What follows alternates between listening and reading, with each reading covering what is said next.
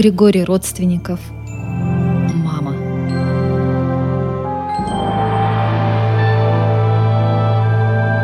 Холодный ветер бросал в лицо прелые листья. Корявые мокрые ветви деревьев в кровь раздирали лицо. Но Марта не останавливалась.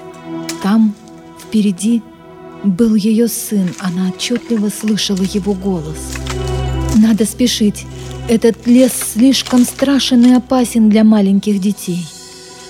Женщина не плакала. Она выплакала все слезы с того дня, как ее Ханс исчез.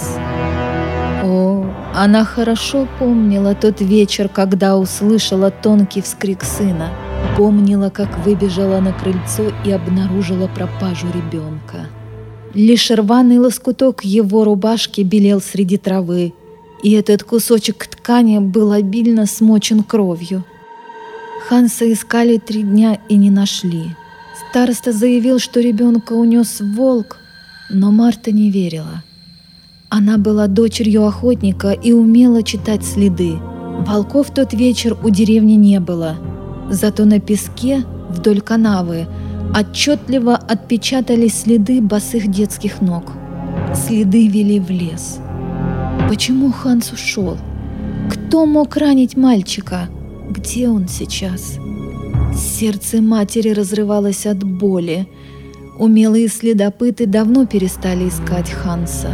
Перестали искать все, но только не Марта. Каждый день она уходила в лес и бродила до позднего вечера – плакала и звала сына, а сегодня не пошла. От чего? Неужели смирилась с чудовищной потерей?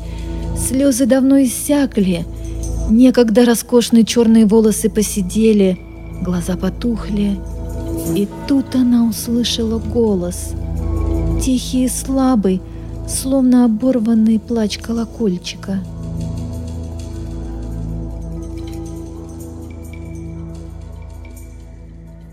Туман плыл над черным болотом. Даже отважные охотники не осмеливались забредать в эти гиблые места. О темных топях рассказывали жуткие истории. «Мама!» Детский всхлип заставил Марту броситься в гущу кустарника. Никого. Женщина в отчаянии закружилась на месте, напрягая слух. «Ханс! Ханс мальчик, мальчик мой! Где, где ты? ты?» Нога по колено провалилась в чавкающую грязь. Тяжелый дух болотной гнили вызывал тошноту. Женщина ползком выбралась на мшистую кочку и, стоя на четвереньках, надрывно завыла. «Мамочка!» «Ханс! Ханс!», Ханс! Марта кинулась на зов, раздирая юбку об острые ветви каменевших сосен, неуклюже переваливаясь через нагромождение стволов и ветвящихся, как змеи, корней. Споткнулась и зарылась лицом в заросли ядовитого багульника. «Мама!» Женщина подняла голову и до боли напрягла зрение. За белесым дымным туманом угадывалась поляна, густо поросшая болотной пушицей. И там Среди тонких стеблей, словно нанизанный на зеленые спицы, лежал какой-то предмет.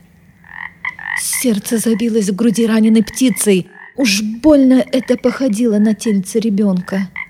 «Ханс!» Прошептала несчастная женщина и поспешно бросилась к находке. Нет, это был не Ханс. На зеленом ковре лежал мальчик, явно младше ее сына, Наверное, ему не было и четырех лет. Маленький и худенький, беззащитный в своей ноготе, крупноголовый и большеротый. Малыш был мертв. Марта с ужасом взирала на его посиневшие тельце, местами тронутое гниением. На впалом животе отвратительная рваная рана, обнажающая засохшие черные кишки и в этой ране копошатся блестящие белесые черви. От трупа исходил невыносимый смрад. Марту передернуло от отвращения, и одновременно сердце обожгло острой жалостью. «Бедное дитя! Его надо похоронить!» Или сначала найти Ханса, ведь он звал ее, Она слышала его голос. Или это всего лишь морок, проклятое колдовство? В их местах уже давно происходит что-то неладное. Видимо, люди прогневили Создателя. Утерев рукавом повлажневшие глаза, Марта огляделась. Увидела лежащий на земле древесный корень. Сгодится. Подняла его и вернулась к мертвому младенцу. И тут ей показалось, что в облике мертвеца что-то неумолимо изменилось. Она не могла понять, что, пока не взглянула на его лицо. Глаза, они ведь были закрыты. Однако сейчас Марта их видела открытыми. Странные глаза, только белки с красными прожилками, без зрачков, пустые, голодные. Да, голодные. Марта готова была поклясться, что в этих глазах явственно читается голод. Женщина затаила дыхание. Ужас сковал шею и заструился по спине холодным потом а младенец неожиданно улыбнулся и сел. Крик застрял в горле женщины, она сделала шаг назад, а ребенок вдруг проворно схватил ее за руки, сила была у него не детская, рывком потянул на себя, и Марта упала на колени. «Я поймал маму!» Громко воскликнул младенец. «Я поймал!» Тотчас лес наполнился криком и визгом. Со всех сторон к ним спешили дети разных возрастов, но одинаково грязные и обезображенные, мертвые. Марта рванулась, что есть силы. Оторвала схватившего ее младенца от земли, но не удержалась на ногах и упала на спину. Ребенок засмеялся и громко сообщил окружающим. «Я поймал я ем первым!» Острая, как иголка, боль пронзила предплечье. Марта страшно закричала, вскочила на ноги, сбросила маленького людоеда. Но тотчас повалилась снова, потому что сразу двое детей прыгнули ей на спину. Снова жгучая боль в шее, в ногах. От нарастающего страдания сознание женщины помутилось. Она крутилась на месте, падала, вскакивала, каталась по земле, подминая маленьких чудовищ и кричала, кричала так, как никогда в жизни. А потом боль прошла.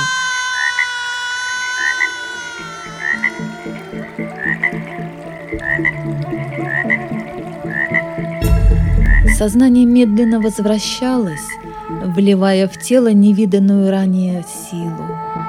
И эта сила бодрила и возбуждала. Марта выпрямилась во весь рост, расправила плечи, легко оторвала от себя одного из мертвецов, продолжавшего грызть ее тело. Швырнула на землю, тот обиженно всхлипнул. «Мама больше невкусная!» Марта огляделась по сторонам. Никогда мир не казался ей таким ярким и понятным. Он создан для нее. Она чувствует его запахи, биение сердца, видит, как по переплетенным, словно паутина сосудам, текут жизненные соки. Она чувствует аромат свежей крови. Приятный холодок пробежал по кончикам пальцев – Женщина посмотрела на свои руки. На месте бледных, неровно обрезанных ногтей прямо на глазах отрастали блестящие черные когти. Дети, ее дети стояли рядом и счастливо улыбались. В толпе она увидела Ханса. Он изменился. Исчезли его пшеничные кудри, голова стала крупнее, рот шире, но таким он ей нравился больше.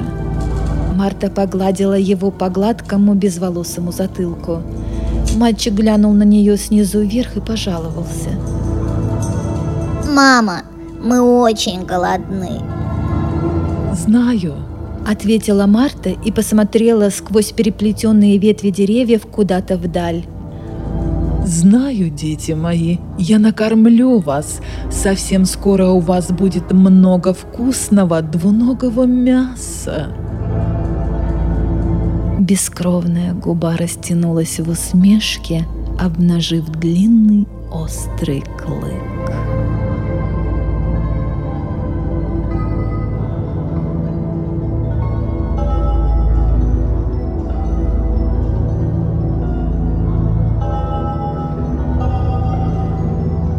Вы слушали рассказ Григория Родственникова «Мама».